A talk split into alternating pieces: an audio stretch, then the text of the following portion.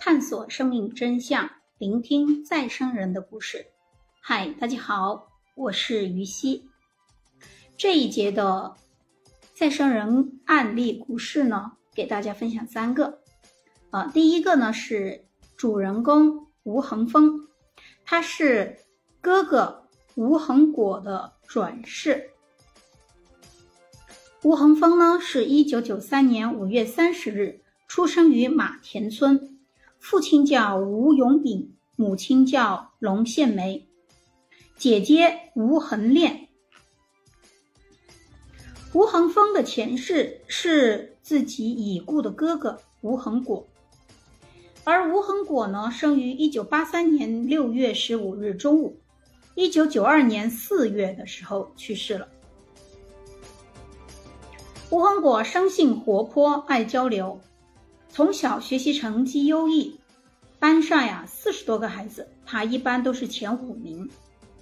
有时候期末考试刚好碰上小恒果生病，那老师就会请他的父亲背他去参加考试，因为这样可以提高班级的平均分。但是很不幸的是，吴恒果七岁的时候得了脑癌。在怀化市第一人民医院做了手术以后，便开始了痛苦的化疗。两年以后呢，癌细胞扩散到了肠，头发也掉光了。一个聪明伶俐、深受全家喜爱的男孩，在春花浪漫的季节，走到了生命的尽头。吴永炳清楚的记得吴恒果的最后一个夜晚。凌晨三十分，吴恒果已经几乎不能说话了。他可能感觉要走了，就把父母和两个姑妈叫到自己身边。吴永炳对儿子吴恒果说：“儿啊，你已经去过怀化那个大城市十几次了，你也知道坐车的路线。下次投胎，你就去怀化找个富有的家庭吧。我们家太穷了。”虽然此时此刻小恒果已是极度虚弱，无力说话，但听到父亲这么说，立即摇头表示自己不认同父亲的提议。看到这里，妈妈和两个姑姑放声大哭。刚好村医经过，他告诉吴永炳说：“你儿子虽然奄奄一息，但他的意识还是很清醒的，不要再说这任何刺激他的话了。”几个小时以后，吴恒果便咽气身亡了。全家为了挽救他，已竭尽全力了。小吴恒果死后一年零一个月，吴永炳的第二个儿子吴恒峰出生了。吴恒峰一岁多就开始讲起他的前世是吴恒果。有一次，他自己上楼。找出了他上一世用过的课本，但书本上的字他并不会认，只知道这是自己的书。还有一次，他突然说要去钓鱼，妈妈说：“你没有鱼钩啊。”于是他就一个人自己上楼，在一个抽屉的最里面找出了他上一世藏好的鱼钩。原来他的前世也是很喜欢钓鱼。为了防止鱼钩生锈，他还把鱼钩呀放在一个青霉素的药瓶子里，装满了茶油，并且再盖上塑胶盖儿。不仅如此，他还找到了他上一世捉泥鳅的叉子。上一世和这一生，他都是对捉泥鳅和钓鱼乐此不疲。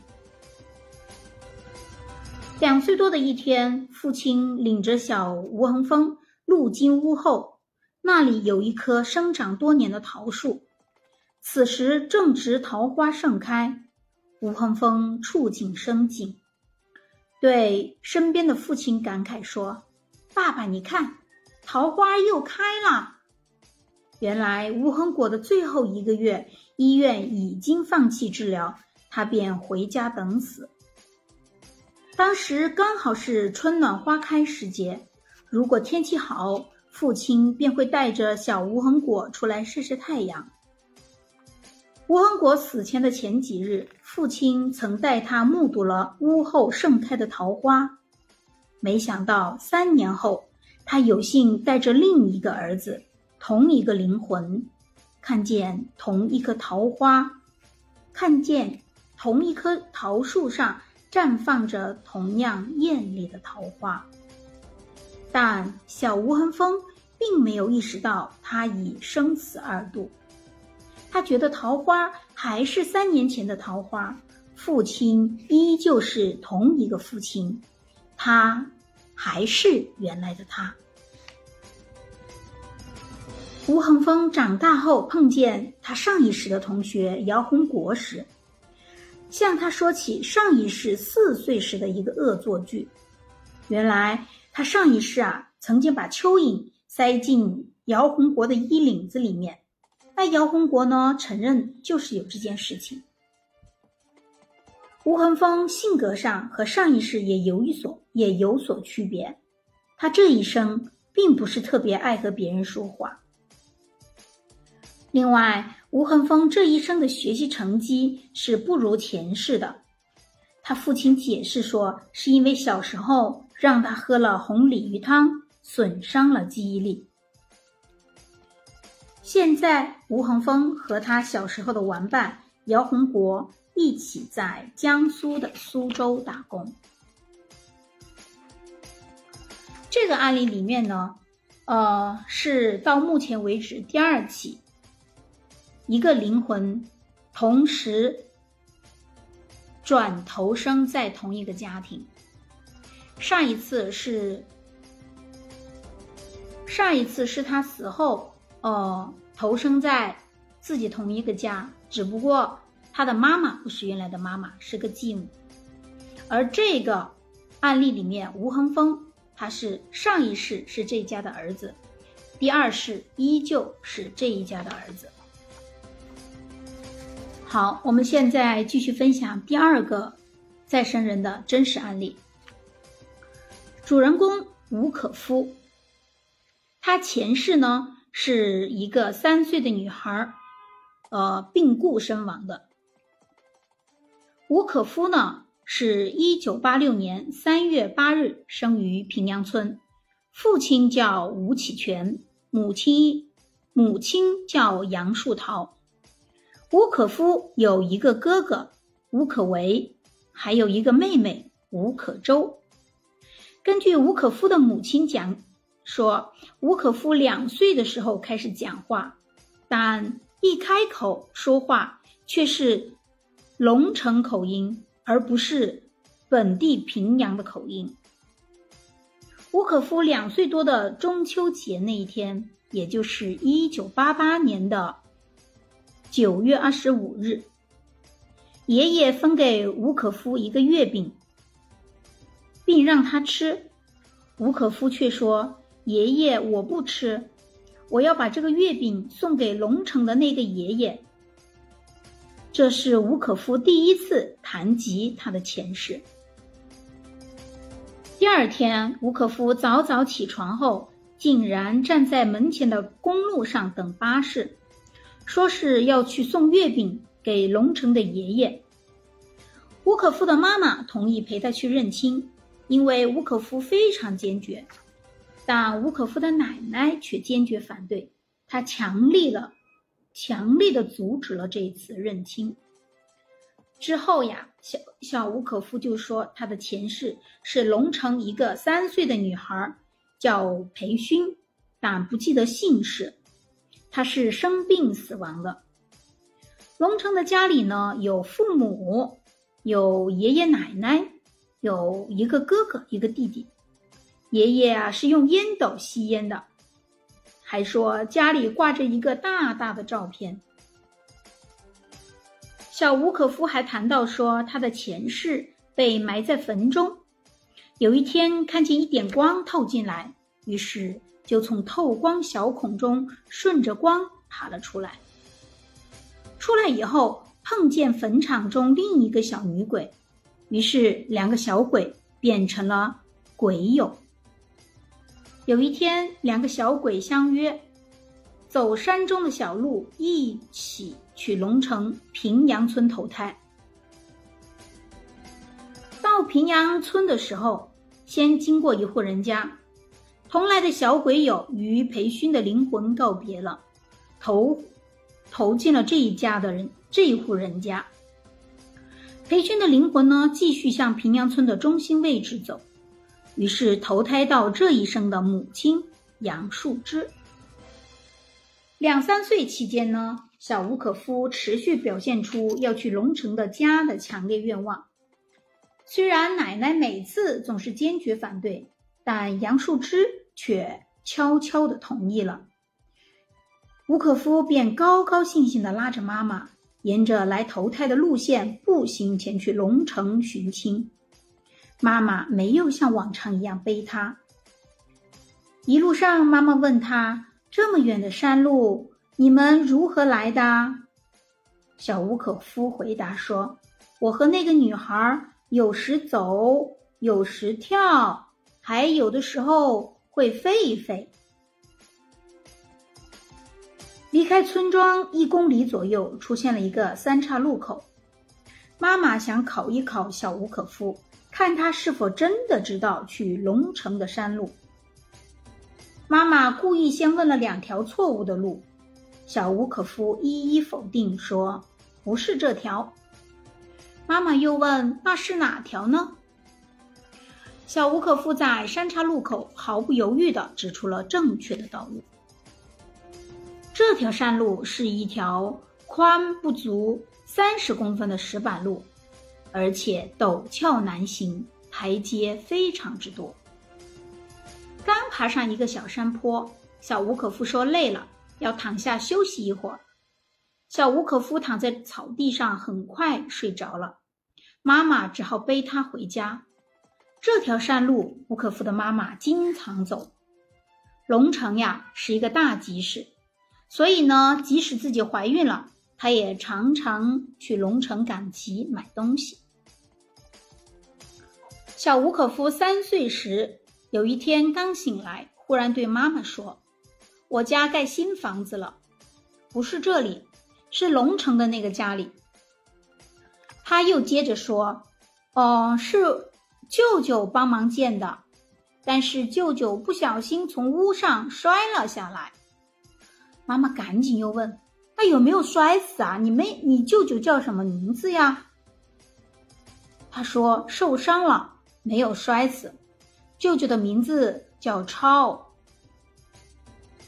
小吴可夫的姑妈是一个热心人，她在龙城探访到这户人家，各项情况相符，他准备带一个小吴可夫去认亲，但又被奶奶断然拒绝。后来，小吴可夫的前世母亲来平阳赶集，碰见杨树桃。提出来认亲，也被奶奶否决了。吴可夫十五岁时前去龙城读书，于是他悄悄地找到了前世的家。后来妈妈问他：“你有没有进去啊？”